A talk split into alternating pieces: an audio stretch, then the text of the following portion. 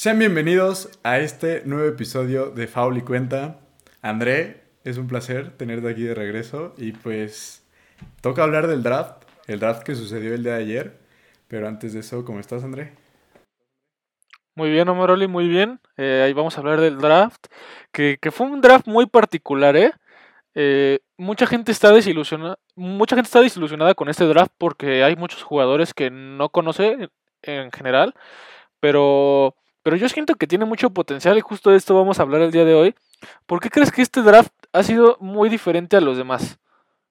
Pues no es que yo lo crea, simplemente la situación. Que tuvo que cancelar el torneo. Nos quitaron el March Madness, lo que más deja destacar a estos jugadores. Eh, porque bien sabemos que estos jugadores, desde que salen de la prepa, tienen dos opciones o irse a, una universidad y jugar para ella, o entrar a la G League, lo cual pues a nadie le gusta, siendo un jugador pues natal de Estados Unidos, que yo sepa a nadie le gusta, entonces ahora no hubo torneo, no hubo cómo ver cómo jugaban estos partidos, entonces creo que es por eso, ¿no? Sí, sí, no, sin duda, eh, creo que el COVID ha afectado muchas facetas de este deporte, de este bonito deporte. Y ahorita que no pudimos ver a los jugadores, o sea, creo que realmente es muy importante ver cómo se desarrollan en la universidad, porque estás de acuerdo que no es lo mismo jugar contra niñitos de preparatoria que apenas saben a jugar, que muchos terminan siendo contadores, abogados, doctores y que realmente nada más lo ven como un hobby, a estar rodeado de estrellas que realmente están ahí porque tienen becas la mayoría y pues están peleando por un lugar por, en la NBA. Entonces, sí es muy diferente. Pero quiero preguntarte si crees que esto es bueno precisamente o malo o crees que eh, esta clase del draft vaya a ser una de las peores.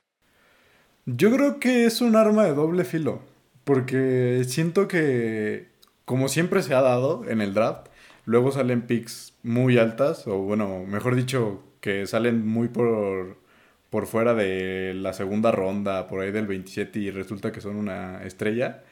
Eh, entonces siento que ahorita se puede venir un buen estilo con jugadores que hayan sido de primera ronda, pero que estén fuera del top 10. Entonces por eso digo que puede ser un arma de doble filo, porque pues, realmente no viste jugar a ninguno, solo te quedaste como con los la experiencia que tuvieron en los últimos años donde pues sí jugaron entonces, chance puede haber por ahí una sorpresa que hay un potencial y pues no se, no se vio y se ve hasta ahorita. Y que al mismo tiempo puede ser eh, eh, al contrario, ¿no? Con nuestros picks tops de, de este año. ¿No crees? Sí, sí, sin duda. Eh, para empezar, creo que ya no estamos en esas de de ponernos pues, mamones con los jugadores que vienen de, de, otros continentes o que no han jugado en el colegial. Eh, en este draft hay mucho extranjero y sobre todo, además de extranjero, jugadores que ya tienen carrera profesional desde hace varios años. Un ejemplo de estos es eh, Denny Abdilla, que lo draftaron los Wizards en la posición 9. Él ya ha jugado con la selección de Israel. Él ya ha sido dos veces MVP de la Liga de Israel y dos veces campeón. Entonces, creo que después de ver a Luka Doncic hacer lo que ha hecho, eh, obviamente no estoy comparando a ninguno de estos talentos con él, pero si bien es verdad que jugadores como Porzingis, como Dragic han hecho esto, incluso los hermanos Gasol, entonces creo que ya podemos dejarnos de esa idea de que no pueden ser malos si no son estadounidenses. Sí, y e, e, ese, ese, es mi parecer, o sea que, que realmente los últimos años han sido mucho de las primeras 20 picks ¿Realmente cuántas te gustas que sean buenas? ¿Cuatro o cinco? Mm, sí, más o menos. Creo que en los últimos años han buscado más desarrollar a los jugadores porque pues, realmente vienen de la prepa y jugaron un año en la universidad y vienen todavía frescos. O sea, ya no se da eso de quedarse varios años en la universidad. Entonces, creo que ya con jugadores más maduros, esta clase de draft puede ser, puede impactar más inmediatamente que lo que le han hecho otras clases, pero tal vez no tengan el talento que, lo han tenido los drafts anteriores. Creo que ese puede ser un factor también. Inclusive podría hasta cambiar el rumbo, ¿no? Eh, creo que un claro ejemplo de esto fue el pick 3 de esta, de esta, de este draft, que fue la Melo, que ya jugaba, pues como dices, en una liga profesional en Lituania, ¿no? Me parece. Entonces, realmente. Y luego en Australia. Si ahora los jugadores que ya vienen de ligas profesionales extranjeras y llegan a la NBA, pues de cierta manera con, con más experiencia, eh, yo creo que inclusive y demuestran más resultados que aquellos que vienen de una universidad, pues inclusive podría empezar a llamar más la atención el hecho de irte a, a que te draftee un equipo de una liga extranjera y después venirte al NBA a quedarte en la NCAA AA, que es el torneo de más importante de básquetbol en Estados Unidos. Entonces, pues habrá que ver eso. Yo creo que se decidirá con el tiempo, pero apenas es como se está abriendo la ventana a que eso pudiera ser. Pero... Sí, no, no, sin duda. Eh, no, dale, dale. Ah, pues es que yo ya quería entrar en tema de los primeros tops. Sí, vas. El top 3 del draft. Entonces, pues vamos a empezar con el primer pick de los Wolves. Eh, Anthony Edwards, ¿qué te parece este jugador que escogieron los Timberwolves? Es, es, muy curioso y me gusta, me gusta mucho porque tiene. juega con mucha pasión. Ha tenido muchos rumores alrededor de sus declaraciones de hace unos días de que dijo que no le gustaba ver el básquetbol. Y pues obviamente hay mucha gente que piensa, pues si no le gusta ver el básquetbol es porque no le apasiona y no le va a poner todo el trabajo. Eh, no creo que sea el caso, o sea, creo que tiene un pasado de fútbol americano, no sé si sabías, pero él era corredor. Y, y, se ve, o sea, se ve cómo juega, se ve que le gusta atacar el aro. Tal vez no tiene esa modernidad de ahorita de tirar los triples, pero, o sea, sin duda puede ser un jugador que puede impactar de, de inmediato a los Wolves, porque, pues, esta temporada, bueno, la temporada pasada hicieron un trade por D'Angelo Russell, entonces, mucho talento joven con Carl Anthony Towns, y me gusta porque creo que se pueden complementar ellos tres. Y realmente yo creo que esa fue la decisión adecuada Creo que es el mejor jugador del draft, pero creo que además era el, mejor fit para ellos. Sí, yo, yo concuerdo que era el mejor fit de pues, los jugadores, de los mejores jugadores de este draft. Em, pero igual me sorprende mucho, nada más quiero decir. Hay videos de él jugando como corredor y le sacaba como tres cabezas a los niñitos ahí cuando jugaba de corredor. Entonces, yo ayer que estuve viendo un poco de sus partidos que logró tener ahí con la Universidad de Georgia y los que jugaba con la prepa, y me parece que sí tiene tiro, o sea, realmente es un tiro algo extraño, pero es un tiro que, es, que podría tener potencial, entonces pues estoy a la espera de que desarrolle ese tiro y como dices, hay talento joven en Timberwolves después del fracaso rotundo que hubo con Cat Wiggins y Zach Lavin que tuvieron que separarse. Entonces, pues habrá que ver qué, le espera a, este Edwards. Sí, y pues bueno, o sea, la segunda pick también, eh, digamos que las primeras tres picks eran como las más esperadas, porque son los jugadores eh, que más tuvieron, que más estuvieron en la fama, ¿no? En, la universidad, por más poco que hayan jugado. James Wiseman, que fue, es el poste que draftearon los Warriors. Que bueno, olvidemos que los Warriors estaban en esta posición del draft porque sus dos estrellas estaban lesionadas, entonces por eso tuvieron una muy mala temporada, pero ¿qué opinas de que los Warriors hayan agarrado un poste que tal vez no, no es el mejor fit en cuanto a su estilo de juego y sus capacidades? Ah, pues es que, ¿sabes? Era lo que necesitaban. O sea, porque realmente los Warriors jugaban con una alineación bastante pequeña. E inclusive Draymond Green, que era su ala pivot, pues es un ala pivot de los más pequeños. Eh, entonces realmente necesitaban como esa altura. Pero pues tras la noticia de que Clay Thompson quedó, bueno, está en duda de qué tanto voy a perder esta temporada de partidos. Porque resulta que tiene una lesión en su pierna otra vez. Sí, bueno, que va a estar fuera toda la temporada, ¿eh? Se rompió el talón de Aquiles, bueno, el ligamento de Aquiles. Entonces va a estar fuera toda la temporada. ¿Ya lo confirmaron? Sí, lo confirmó Wouch en la mañana. Bueno, es que precisamente ese es el punto. Yo creo que los Warriors, de ser el contendiente que eran, pues pasaron a ser. de, de dejar de ser el contendiente pues, que todos aspirábamos a que fueran esta temporada. Entonces, pues realmente James Wiseman, como dices, no, no, tiene tiro. Entonces, o sea, sí lo tiene, pero no es como que sea un tirador nato. Eh, tiene habilidades en el poste, pero justo, no, no concuerda tanto con el estilo de juego de, de los Warriors, que es como puro movimiento, generar espacios y tirar más que nada desde la línea de triple o generar espacio para tirar de media. Entonces, pues sería interesante cómo lo incorpora, pero yo creo que le espera una buena temporada. Eh, yo creo que él me emociona aún más que Anthony Edwards, porque realmente siento que es un poste talentoso y que los Warriors necesitan tanto esa posición que puede, si le dan la oportunidad y la aprovecha, puede brillar bastante en esta temporada.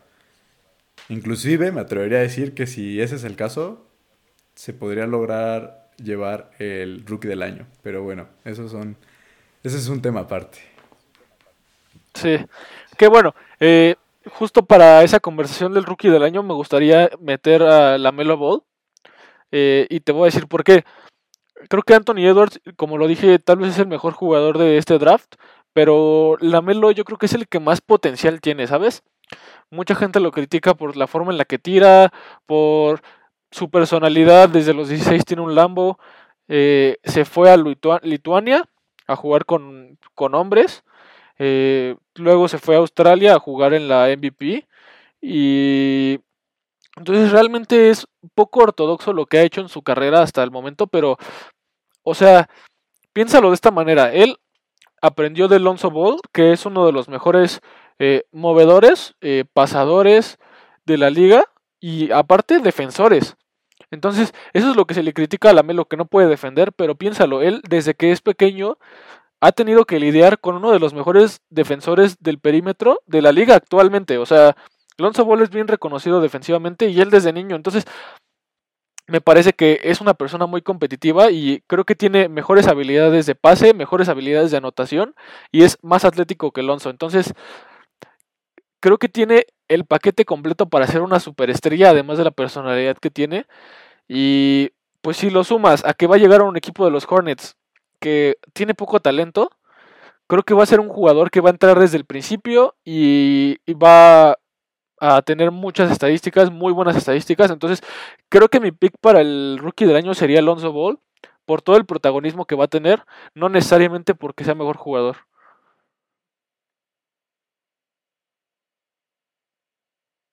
Pero bueno, eh, yo quiero pasar a lo que más me gustó del draft, la pick que más me gustó del draft, que en este caso eh, la estuve pensando mucho tiempo porque estaba entre Cole Anthony y, y Danny Abdilla, pero eh, creo que me voy a decidir por Cole Anthony, que ah, es un jugador que le encanta ser líder, le encanta anotar, tiene, es muy agresivo, desde la prepa, yo creo que fue uno de los mejores jugadores saliendo de la prepa y esta temporada drafteado, bueno, no drafteado, que fue eh, a la Universidad de North Carolina, donde jugó Michael Jordan.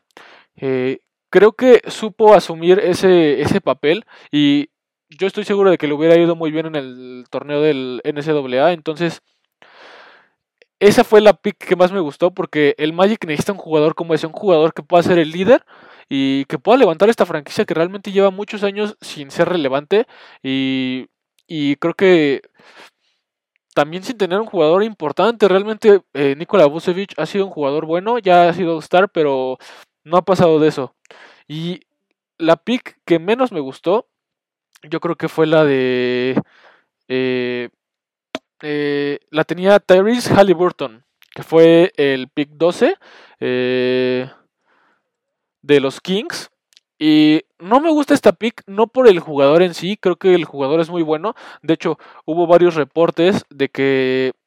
Eh, de que los Kings no tenían planeado draftearlo, sí lo tenían arriba eh, en sus expectativas, pero no pensaran que fuera a llegar a esa posición. Entonces, realmente eh, lo draftearon porque era el mejor jugador disponible y porque no podían dejar pasar ese talento. Ahora, creo que no fue el mejor fit porque recordemos que de Aaron Fox eh, es el movedor titular y mucha gente no lo esperaba de él, pero realmente fue una muy buena pick. Se ha convertido en un muy buen jugador. Y no, no sé cómo van a convivir ellos dos. Ese es mi problema. Y por, por, eso es que no me gustó. Más que nada por el fit que tiene en el equipo. Eh, pero, pues bueno, Maroli, ya regresó tu conexión. Eh, eh, me quedé hablando de lo que más me gustó del draft. Pero creo que podemos pasar a. de los últimos cinco drafts, ¿con qué jugador te quedarías a futuro? Tal vez no es una pregunta que vaya directamente relacionado con esto, pero sí es importante ver qué, qué tan buenos han sido los drafts, los últimos drafts.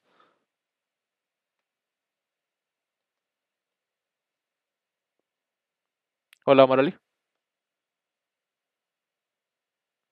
Bueno, Amarali no, no, todavía no consigue su conexión. Y pues yo creo que sin duda alguna la pick que más me ha gustado de los últimos cinco años, bueno, de los últimos cinco drafts, tiene que ser Luka Doncic. Eh, no, no sé si hay alguna duda de esto. Eh, recordemos que Luka Doncic eh, fue drafteado en el draft del 2018 y pues realmente fue agarrado en el pick 5 porque los maps tenían esa pick y entonces primero fue drafteado por los Hawks y luego lo mandaron a los Maps eh, por Trey Young. Entonces, Luka Doncic es claro, creo que lleva dos temporadas en la liga, ya hizo un impacto en playoffs, ya puede ser considerado uno de los mejores jugadores de la liga sin duda alguna y creo que esta temporada va a ser este va a ser candidato firme para el MVP, entonces pues realmente me gusta, me gusta esa pick de los maps que tenían antecedentes de escoger jugadores extranjeros como lo fue Dirk Nowitzki, entonces pues me gusta, creo que Luka Doncic sin duda, siendo que lleva nada más dos años en la liga, puede ser la pick que más me gusta de los últimos cinco drafts. Eh, Omaroli, ¿crees que ahora eh, sí me puedes decir tu, tu favorito? Eh, perdón, estoy de vuelta. Eh, Estás en la pregunta de quién es mi jugador favorito en los últimos cinco años, ¿no? Es que yo ahorita acabo de escucharte que acabas de decir Luca. Entonces. Pero, ¿sabes? Yo, yo iba a decir Luca. Pero antes de Luca iba a decir Tatum.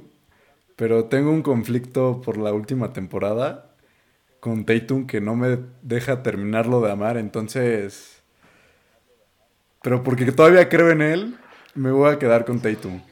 Tatum es que mira, va a ser mi jugador favorito. Sí, los me, me parece. Sí. No, y me parece perfecto que te quedes con él. Te voy a decir por qué. Creo que te has dejado de llevar mucho por, por el hecho de que tu equipo favorito son los Celtics. Y de que obviamente, si bien no una decepción, sí esperabas que llegaran a las finales. Y, y tal vez el desempeño de Tatum, tú esperabas que fuera como el de Luca. Pero, o sea, creo que Tatum incluso tiene más potencial que Luca. O sea, Luca creo que ya está en su muy cerca de su máximo nivel y Tatum puede llegar a ser uno de los mejores anotadores de toda la liga. Entonces, me gusta, me gusta que le varíes porque realmente yo me fui por la fácil. Pero, pero pues sí, o sea, realmente eh, creo que esa es mi pick favorita de los últimos cinco años y y pues, no sé, Omar, ¿quieres comentar algo más? Estuviste ausente un poco de, de, ah, de este podcast, pero, pero pues creo que pues terminó bien. Yo por último nada más quiero hablar, de seguro tú ya lo mencionaste, pero no me voy a quedar con las ganas. Y es, o sea, yo me quiero despedir diciendo que independientemente de que este año sea el, el que le convenga más a Wiseman o, o que tú dijiste que Anthony Edwards iba a tener una muy buena temporada y que era un muy buen fit para Minnesota. Yo creo que el que, el que tiene más potencial de este draft, y tú lo dijiste también, y me parece sorprendente que estemos de acuerdo en eso, es la Melo Ball. Porque justo es la versión mejorada de Alonso. Simplemente es la versión mejorada de Alonso. ¿Y por qué? Porque tira. No será un especialista, porque tampoco creo que sea la Melo el mejor tirador de, de, de este draft, pero yo creo que el hecho de que Michael Jordan haya aportado en la decisión de tomar a, a Lamelo junto con pues, los Hornets, eh, yo creo que sí, sí va a haber un, un, impulso y por el como ego que tiene este Lamelo, yo creo que si se llega a trabajar bien y formar bien, yo creo que es el que más potencial podría tener. Pero yo esperaría que me sorprenda. Y si no, pues ni modo, ¿qué se le hace? Pero perdón por haberme ausentado por ¿cuánto tiempo, André?